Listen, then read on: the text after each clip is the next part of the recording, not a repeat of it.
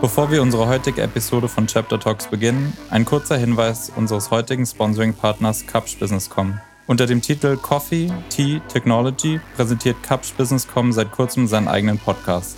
Moderatorin Sandra Bayerl begrüßt in diesem hörenswerten Talkformat gemeinsam mit Capsch-Vorstand Jochen Bornich nationale und internationale Gäste zum Austausch. Diskutiert werden dabei aktuelle Technologie- und Zukunftsthemen wie beispielsweise künstliche Intelligenz, die Zukunft des hybriden Arbeitens oder auch IT-Security. Coffee Tea Technology ist auf allen gängigen Podcast-Plattformen wie iTunes oder Spotify abrufbar.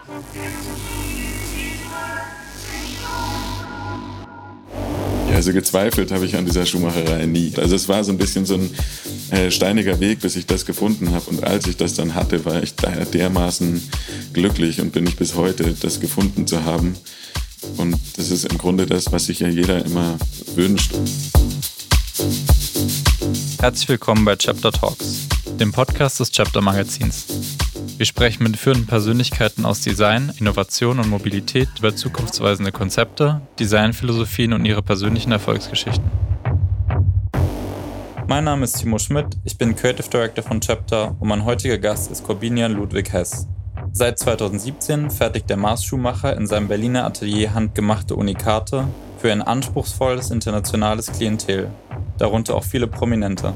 Der Wahlberliner arbeitet dabei als einer der wenigen Mars-Schuhmacher ausschließlich nach traditioneller Art und verspricht nach vollendeter Arbeit ein exklusives Paar Qualitätsschuhe, die einen ein Leben lang begleiten. Sein persönlicher Stil zeichnet sich dabei insbesondere durch eine schlichte Eleganz und Verbundenheit zum Minimalismus aus.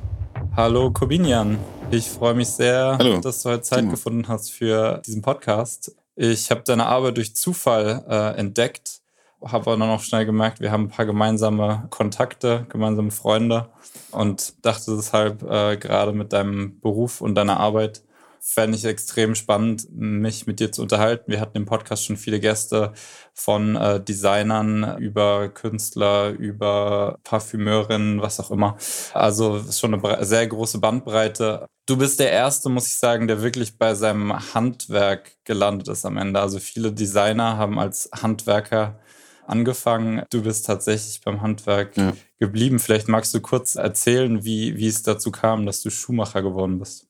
Also ich habe in meinen Zwanzigern, also als ich von, weiß nicht, Anfang bis Mitte 20 oder sowas, habe ich viel äh, in Berlin gearbeitet damals, also so Nachtleben, Bars, was weiß ich, was man halt so macht, bisschen durch die Gegend studiert und so weiter. Und wollte dann irgendwann einen Cowboy-Saloon damals eröffnen mit zwei Freunden von mhm. mir. Und da bin ich dann, also in diesem Saloon, wir hatten uns das so vorgestellt mit einer großen Schwingtür und so ein langer Tresen, wo immer das Bier rüber gepfeffert wird und so weiter. Und wir wollten eben auch unter anderem Cowboy-Stiefel verkaufen und über diese ganze Recherche und so weiter bin ich damals, also mit, glaube 24 oder sowas, darauf gekommen, dass es überhaupt noch Menschen gibt, die wirklich Stiefel selber machen, in Texas damals eben. Ähm, und das hat mich einfach dermaßen fasziniert, dass ich dann da weiter gegoogelt und gesucht habe und so, solche tollen Schuhe und Schuhmacher und Schuhmacherinnen und so weiter gefunden habe, dass dann einfach ziemlich schnell klar war, das ist es. Mhm. Und ich habe das dann damals, diese ganze Saloon-Geschichte abgebrochen, leider. Ich glaube, wir waren drei Tage später, wir, hätten wir einen Mietvertrag unterzeichnet und so weiter. Also es stand schon alles im Grunde und habe das dann irgendwie zum Fall gebracht. Und so bin ich dann irgendwie dazugekommen und musste, musste viel durch die Gegend versuchen und, und probieren, um da, um da irgendwie reinzukommen, weil das natürlich wahnsinnig schwer ist. Also zu guten SchuhmacherInnen, weil ein, jemand, der lernen will, der nervt vor allen Dingen erstmal natürlich. So, und da musste ich dann, also habe ich den, habe ich damals, weiß ich noch, habe ich gegoogelt, bester Schuhmacher der Welt, weil ich irgendwie gedacht habe, entweder ganz oder gar nicht. und dann äh, habe ich einen in Wien gefunden, der macht das. Also das ist eben so ein Betrieb, den es seit über 200 Jahren gibt. Immer Vater, Sohn, Vater, Sohn. Irgendwann auch meine Tochter, aber sonst immer nur Vater, Sohn. Und genau, und den habe ich dann über neun Monate tatsächlich bearbeitet mit E-Mails, Überraschungsbesuchen, äh, Briefen, Anrufen und so weiter, bis ich dann eben irgendwann Probearbeiten durfte. Und da hat er mir dann gleich einen Job gegeben damals. Und war das dann so, wie du dir das vorgestellt hast, in so einem Betrieb? mehr und besser und extremer. Also das war irgendwie, hat alles übertroffen, was ich mir irgendwie jemals erträumt hatte. Also diesen Betrieb in Wien, den muss man sich wirklich so vorstellen. Man, also Rudolf Scheer und Söhne kann man sich mal angucken. Da kommt man rein und das ist wirklich, das sind so altehrwürdige Hallen einfach, in die man da reingeht. Und dann muss man so eine Wendeltreppe hochgehen und wenn man da oben ankommt, schlottern einem schon die Knie und dann kommt man in diese Werkstatt rein, wo wirklich alles so ist wie vor, weiß ich, eben 200 Jahren. Und dann ist es einfach 100 Prozent reine Handarbeit. Und das findet man eben so fast gar nicht mehr auf der Welt. Also toll. Hart, aber toll. Und wie lange, wie lange hat es dann gedauert, bis du, bis du wirklich ausgelernt warst? Ist das so eine klassische, klassische Lehre oder wie muss man sich das vorstellen? Also jein, es ist halt so, also man kann natürlich eine Schuhmacherlehre machen, das geht schon. Würde ich eben davon abraten oder jeder, der, der irgendwie einen, sagen wir mal, einen, einen ästhetischen Anspruch an das hat, was man da macht. Weil so eine Lehre, vor allen Dingen in Deutschland, ist natürlich, ich weiß nicht genau, ich glaube, da hat man irgendwie sowas wie 16 Stunden Zeit, um einen Schuh zusammenzubauen oder irgendwie so, ich weiß es mhm. gar nicht. Habe mich da nie mit befasst. Und das kann natürlich nichts werden am Ende. Also das natürlich ist das ein Schuh, der irgendwie funktioniert, aber das ist natürlich auch ein Schuh, der dann aussieht wie 16 Stunden.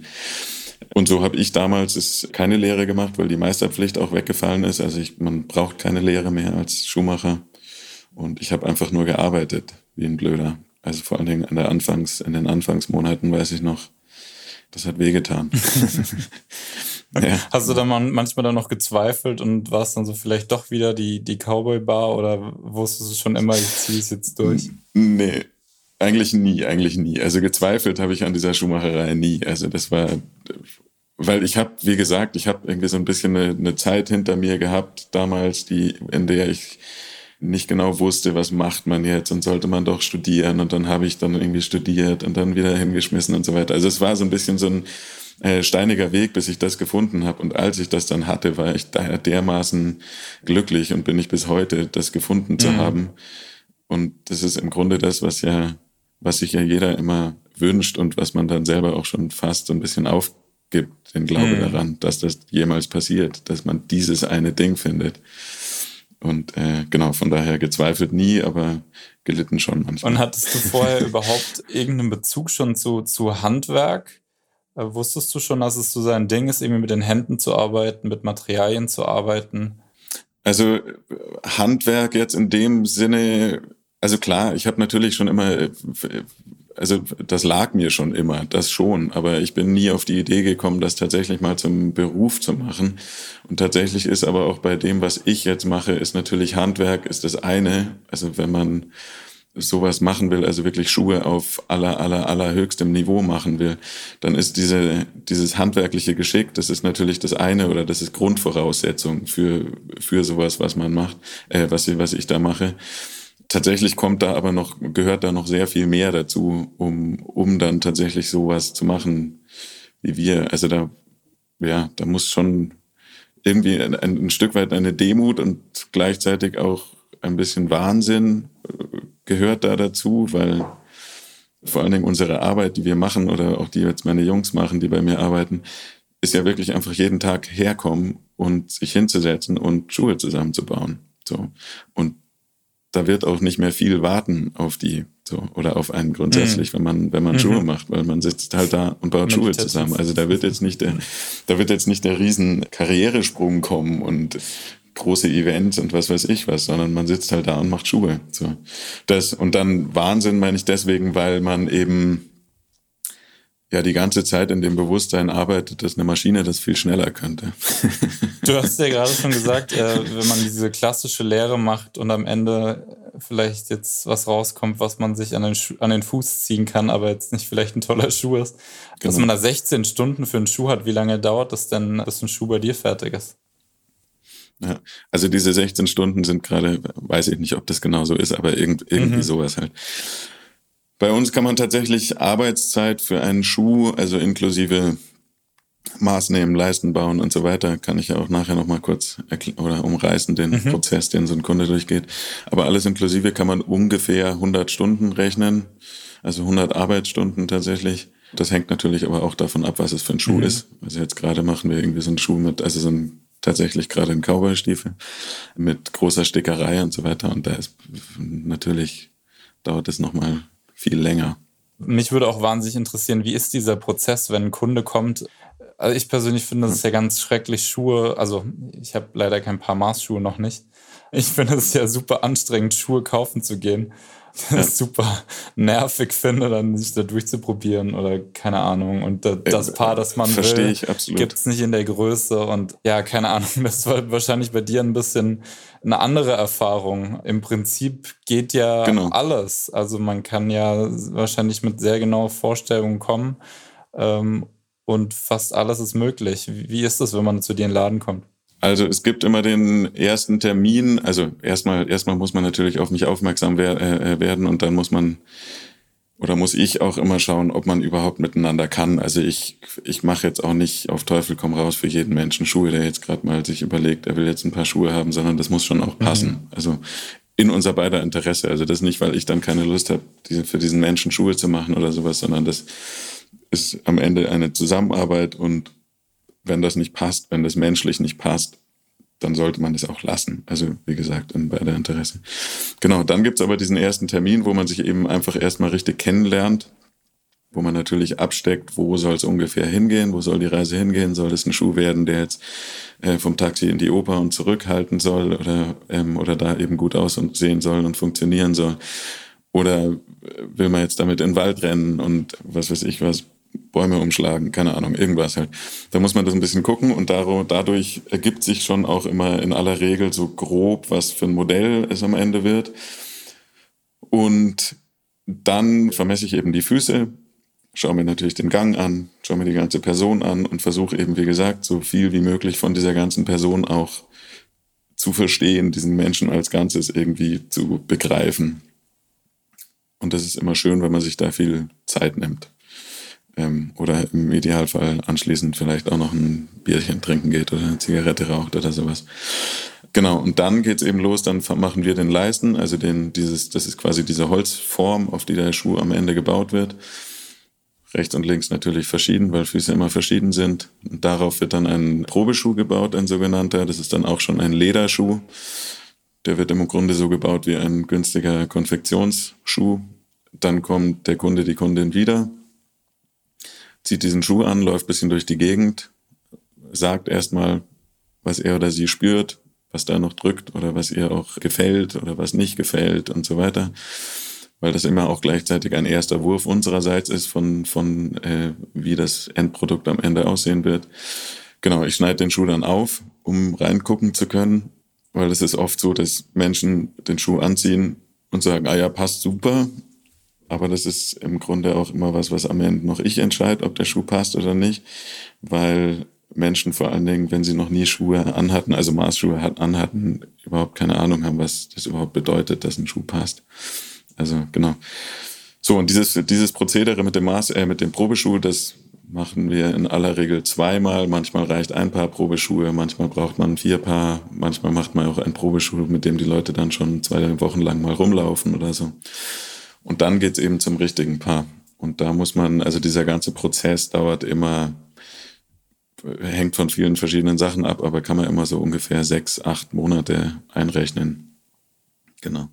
Zum richtigen Paar gibt's natürlich auch immer ein maßgefertigtes Paar Schuhspanner mhm. dazu. Und zwischendrin ist es eben immer schön, wenn man sich immer sieht, die Leute auch vorbeikommen in die Werkstatt, äh, im Idealfall auch in unsere Werkstatt reinkommen, damit meine äh, Mitarbeiter, die Menschen auch kennenlernen, weil das eben doch, doch irgendwie wichtig ist. Schwer zu beschreiben, warum, aber.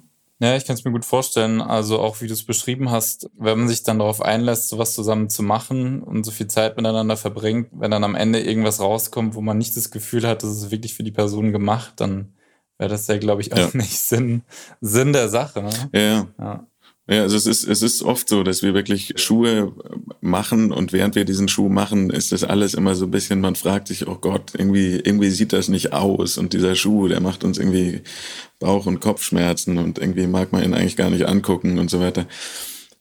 Und dann kommt am Ende der Kunde, die Kundin und zieht diesen Schuh an und auf einmal macht's zack, bumm, ach jetzt, so, ach jetzt verstehe ich, jetzt kapiere ich, was da irgendwie, so, und das heißt nicht, dass der Mensch dazu komisch aussieht oder irgendwie sowas, sondern einfach, dass Schuh ohne Mensch nicht funktioniert. Also in dem Fall, so dass das einfach dieser Schuh braucht dann diesen Mensch, um zusammen zu funktionieren. Hm.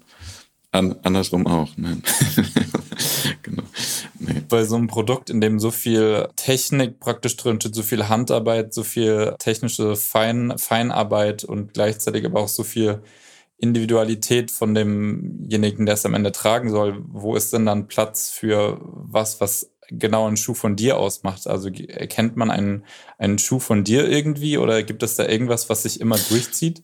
Es gibt, also sagen wir mal so, wenn man, also ich, ich würde einen Schuh von mir und ich würde auch einen Schuh von anderen KollegInnen und so weiter, würde ich auch erkennen, so, ohne dass ich jetzt einen Namen dazu sehe. Aber da muss man schon sehr, sehr tief drin stecken in dieser Materie. Also ich äh, mache ja auch auf meine Schuhe zum Beispiel, da steht nirgends irgendein Name oder irgendein Label oder irgendwas drauf. Also da steht gar nichts mhm. drauf. Das ist immer alles komplett ungelabelt.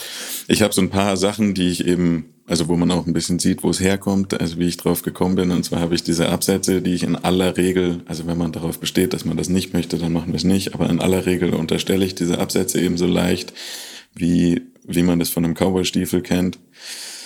Einfach deswegen, weil so ein Schuh macht ja auch einfach was mit einem. Und also so ein, anders als jetzt, weiß ich, eine Hose, ob die jetzt grün ist oder blau ist oder sowas, spielt im Grunde nicht so eine große Rolle, aber ein Schuh, man steht ja da drauf.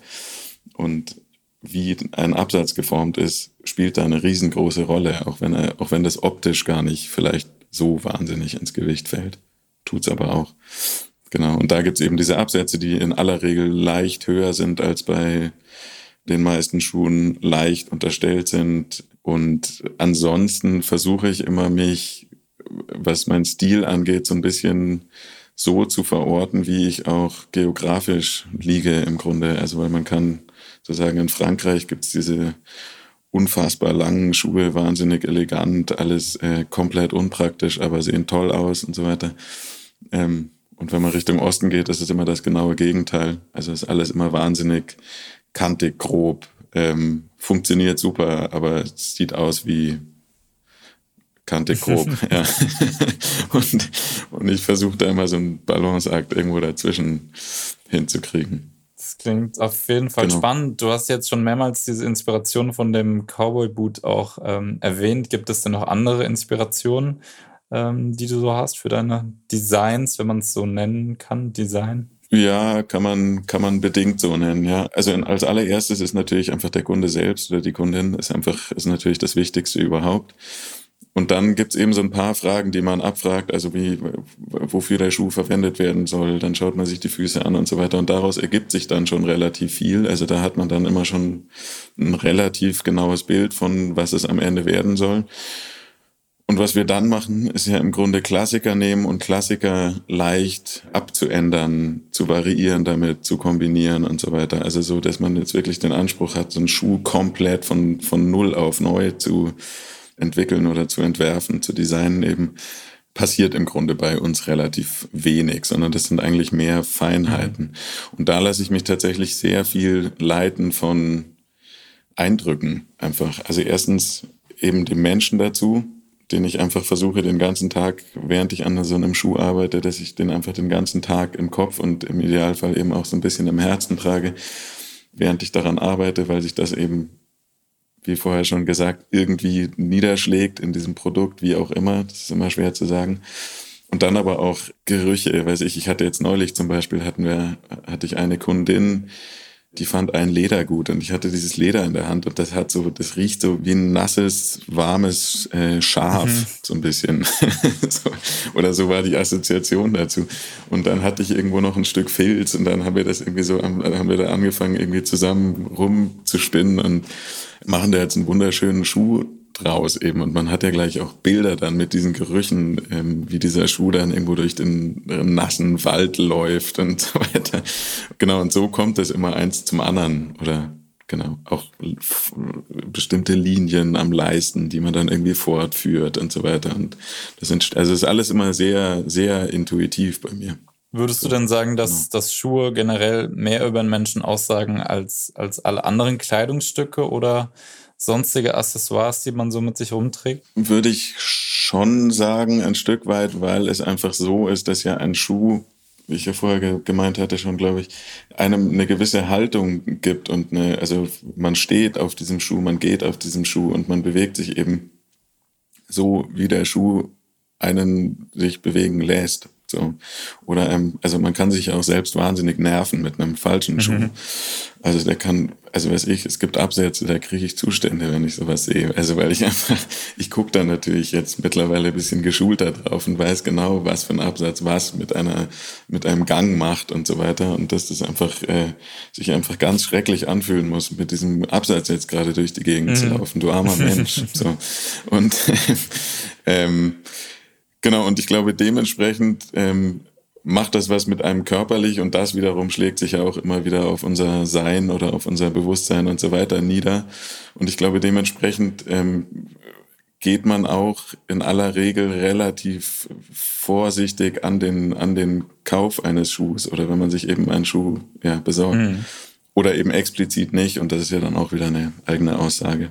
Also von daher würde ich schon sagen, dass das viel aussagt über Menschen. Sind das solchen Begegnungen, äh, wie du gerade beschrieben hast, dass du jemanden siehst und denkst, oh Gott, der arme Mensch mit diesem Schuh, sind das solchen Begegnungen denn auch schon Kundinnen geworden oder wie muss man sich das dann vorstellen? Sprichst du so jemanden ähm, dann an und sagst so, oh Gott, komm zu au, mir, au. wie, keine Ahnung, wer könnte sowas noch machen? Friseure vielleicht? Ja, ja, ja genau.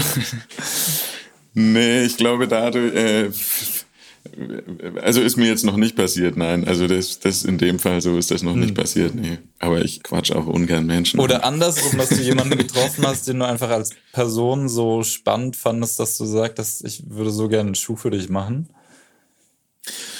Ja, also es ist in aller Regel muss man sich ja schon auch gegenseitig spannend mhm. finden. Also das und das und das passiert tatsächlich schon oft. Also das passiert, also viele meiner Kunden sind also oder ja, sind, sind aus, aus Bekanntschaften quasi entstanden. Also man lernt sich irgendwo kennen, was ich, sitzt irgendwo rum, lernt sich kennen und kommt ins Gespräch und dann, und dann wird daraus ein Kunde, eine Kundin. Und aber auch genau andersrum. Oder in aller Regel ein, ein relativ persönliches Verhältnis, mhm. was man zu den Menschen hat. Muss natürlich nicht. Also Klar, wenn man dann noch so viel Zeit am Ende zusammen verbringt, bis der Schuh fertig ist, das klingt ja so, als ob daraus genau. auch öfters irgendwie Freundschaften entstehen. Ne? Ja, aber es ist ja auch, es ist ja auch ein bisschen was Intimes. Also es ist so ein, ich weiß nicht, also jeder, der das mal gemacht hat, der, der weiß, glaube ich, wovon ich spreche, wenn, wenn einfach jemand vor einem sitzt und so an den eigenen Füßen rumtastet und so weiter. Also es ist schon so ein bisschen, es geht einem schon so ein bisschen nah mhm. eben. Also ja, es ist wie gesagt so ein bisschen was, was sehr Persönliches und eben ja fast schon Intimes. Mhm. Ja. Äh, du arbeitest ja auch eng mit dem Feedback deiner Kunden zusammen. Ich habe gesehen, du machst jetzt auch ein Hemd, richtig? Und wie ich, ich habe so verstanden, ja, dass richtig. es daraus entstanden ist, dass Leute das unbedingt haben wollten. Ja, also es ist das, das ist irgendwie tatsächlich einfach so ein bisschen passiert. Also ich habe ein paar Hemden, die offenbar speziell sind. Mir ist das nie so, ich hatte das gar nicht so im Kopf. Ich wurde immer wieder darauf angesprochen und ich lasse mir natürlich selber meine Hemden immer machen und hatte dann eben irgendwann mal mit meinem Hemdenmacher gesprochen, ob man da nicht irgendwie mal was machen kann, weil das mir auch, sowas macht mir natürlich auch Spaß, also sich mal so bisschen weiter aufzufächern, also das Ganze ein bisschen, sich ein bisschen breiter aufzustellen quasi. Und dann stellte sich raus, dass das eigentlich relativ machbar ist, so ein Hemd zu machen. Und ich habe dann ein bisschen durch die Gegend gefragt, ob die Leute denn überhaupt Interesse hätten an sowas.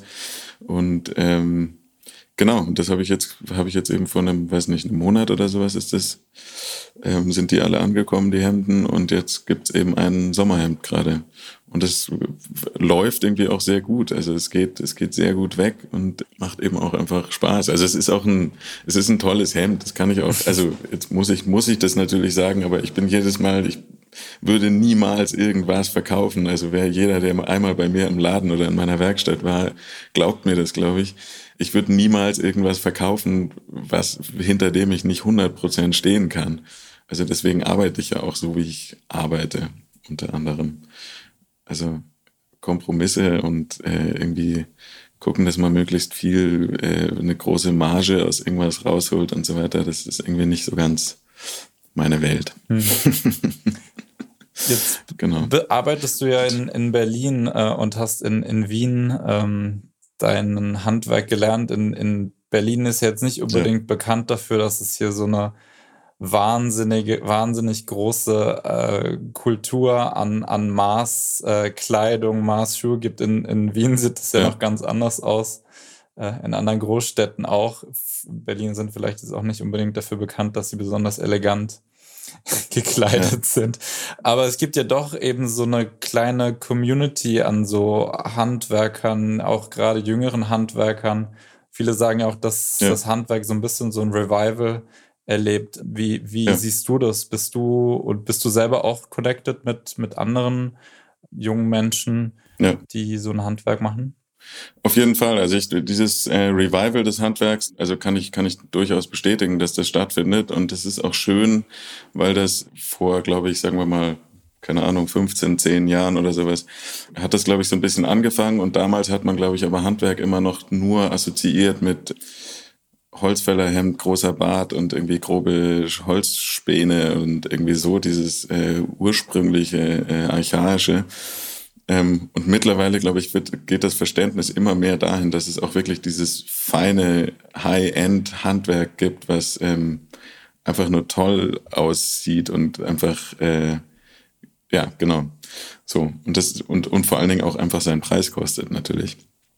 So, also das kann ich definitiv sagen und, auf, und, und ich werde auch einfach zu äh, bombardiert mit Bewerbungen. Also ich krieg fast jeden Tag irgendwelche Bewerbungen aus der ganzen Welt von Menschen, die lernen wollen, die arbeiten wollen und so weiter. Also das, das kommt definitiv. Und ich nehme eben oder, und, oder ich sehe eben auch, also eben zum einen aus HandwerkerInnen-Sicht selbst, also ich, ich, ich sehe, dass andere Menschen auch dieses Handwerk lernen wollen, aber eben wie gesagt auch aus Kundinnen-Sicht und zwar glaube ich, hat sich da auch so ein, so der Luxusbegriff oder die, die, die, der Anspruch an ein Luxusgut, was, was es ja am Ende ist, es ist ja ein Luxusprodukt, was wir machen. Also es ist ja nicht, kein Mensch braucht diesen Schuh. So. Und der hat sich, glaube ich, auch so ein bisschen geändert. So während man früher ein Luxusprodukt einfach nur äh, teuer sein musste und äh, genau einfach Geld kosten musste, hat man, glaube ich, heute mit äh, immer mehr den Anspruch, dass dahinter eine Geschichte stecken muss oder dieses Produkt auch eine Geschichte erzählen soll. Und zwar eine Geschichte, hinter der man oder für die man auch einfach stehen kann. Und da reicht meiner Meinung nach nicht mehr der äh, kleine Werbeclip von irgendwelchen Hasen, die am Strand langlaufen oder so irgendwas. Sondern, genau. Hm. Ja, du, also diesen, diesen Ursprungscharakter, den du gerade auch beschrieben hast, finde ich vor allem spannend. Auch, ich habe es im Intro gerade schon gesagt, du bist eben auch speziell auf diese sehr traditionelle Arbeitsweise spezialisiert und ich konnte das fast nicht glauben, dass ihr alle, der ganze Prozess des Schuhmachens bei euch keinen Strom braucht. Das ja. ist ja auch wahnsinnig nachhaltig in dem Sinne. Also ich denke mal schon, dass ihr elektrisches Licht habt, aber äh, die Werkzeuge sind alle und Musik sind, und ja. Musik. Aber die Werkzeuge sind wirklich alles Handwerkzeuge. Das ist ja schon sehr, genau. was du gerade gesagt hast, dieses archaische. Das ist ja schon sehr extrem. Ähm, warum habt ja, ihr genau, euch oder klar. warum hast du dich dafür entschieden, so zu arbeiten? Na, es ist eben so, dass ich äh, denke, dass man das, das, äh, also wenn man, wenn, wenn ich jetzt an zum Beispiel ein Schuh, ein Hemd oder ich habe da so ein paar, paar Dinge oder auch eine, eine Hose und so weiter, wann die so richtig ihren Wert kriegen und so weiter, ist ja eigentlich, wenn man die Dinger mal eine Zeit lang hat und wenn die eben anfangen, eine Geschichte erlebt zu haben und zu erzählen, so. Also dann beginnt ja sowas, einen ideellen Wert zu kriegen. Und das ist ja irgendwie das Tollste überhaupt, wenn man irgendwie so ein, Stück hat, was man, was man einfach schon so lange hat und womit man schon so viel erlebt hat. Und ähm, jetzt kann man natürlich hergehen, sich einen mittelmäßigen Schuh im KDW kaufen und nach fünf Jahren beginnt dieser Schuh irgendwie eine Geschichte zu erzählen. Da muss man ihn aber leider schon wegschmeißen, weil er dann schon wieder kaputt ist. Genau. So. Oder man kommt halt zu uns und kriegt einen Schuh und der hat, hat der, dieser neue Schuh hat ja schon eine wunderschöne Geschichte. Mhm. Also man hat ja diesen Schuh, kriegt man und wie gesagt, genau, der erzählt einfach schon eine ganze Geschichte und da fände ich es ein bisschen schade, wenn das eine Geschichte wäre von grauen Maschinen, die Krach machen und ungesunden Schuhmachern, die schlecht gelaunt sind, weil sie den ganzen Tag irgendwelche giftigen Dämpfe einatmen und an grauenhaften Maschinen arbeiten mhm. müssen. So, sondern so ist natürlich diese ganze Geschichte einfach ähm, eine viel schönere, interessantere. Und außerdem bin ich einfach oder nerven mich Kompromisse immer ein bisschen. also entweder ich arbeite so, wie ich das wirklich will und wie ich es toll finde, oder ich mache was ganz anderes. So, das ist natürlich auch, auch einfach, spielt damit rein. Genau. Und als letzte Frage noch, äh, jetzt, jetzt wo du so viele Bewerbungen bekommst, gibt es vielleicht eine Chance, dass wir trotzdem noch die Cowboy-Kneipe kriegen? Also siehst du, siehst du vielleicht irgendwann, dass du mal deine Mitarbeiter hast und du vielleicht dich ein bisschen wieder rausziehst? Oder wie ist so deine Vision für wie es weitergehen soll mit deinem Business? Ähm, das äh, ist tatsächlich gar nicht unbedingt ausgeschlossen. Also, weil ich habe ja jetzt, wie gesagt, ich habe ja auch schon angefangen mit diesen Hemden, die ja auch auch immer so Cowboy-Manschetten haben, Cowboy, also diese, diese äh, Taschen haben und so weiter. Aber egal, gar, egal ob Cowboy oder nicht, sondern grundsätzlich habe ich vor und fände ich es wahnsinnig schön, das Ganze so ein bisschen ähm, einfach größer zu machen und abzurunden. Also dass man im, im Idealfall, weiß ich nicht, das ist jetzt natürlich eine sehr große, weite Vision, aber einfach so ein ganzes Haus hat, wo man, wo man all diese Gewerke und alles, alles so unter einem Dach hat. Ähm, und eben nicht nur diese, diese kleinen, also diese Schuhe, die ja nur ein, ein kleiner Teil von allem sind, hat, sondern wo man eben auch im Idealfall unten das Pendant, irgendwo im Keller das Pendant als Drinks oder was weiß ich was hat. Also die Cowboy-Kneipe kann schon sein, dass der Saloon noch kommt. Cool. Vielen Dank, Kobian. Es war äh, extrem interessant, so einen kleinen Einblick zu bekommen. Und ähm, ja, kann Sehr jetzt gerne. sind wir nur mal ein Podcast, äh, der eben nur auf die Ohren sozusagen geht. Ich kann jedem nur empfehlen, sich deine Arbeit anzuschauen und immer gerne und immer gerne vorbeikommen, auch wenn man keine Schuhe bestellt. Ja, ich zeige gerne die Werkstatt. Ich komme auf jeden Fall drauf zurück. Sehr gerne. Danke dir vielmals. Ciao, ciao. Das war die heutige Episode des Chapter Talks Podcasts. Mein Name ist Timo Schmidt und ich bedanke mich im Namen des gesamten Chapter-Teams fürs Zuhören. Wir würden uns freuen, wenn Sie unseren Podcast-Kanal abonnieren, teilen und kommentieren. Regelmäßige Updates und multimediale Features rund um die Themen Design, Innovation und Mobilität finden Sie auf www.chapter.digital und auf Instagram. Dort finden Sie uns unter chapter.magazine.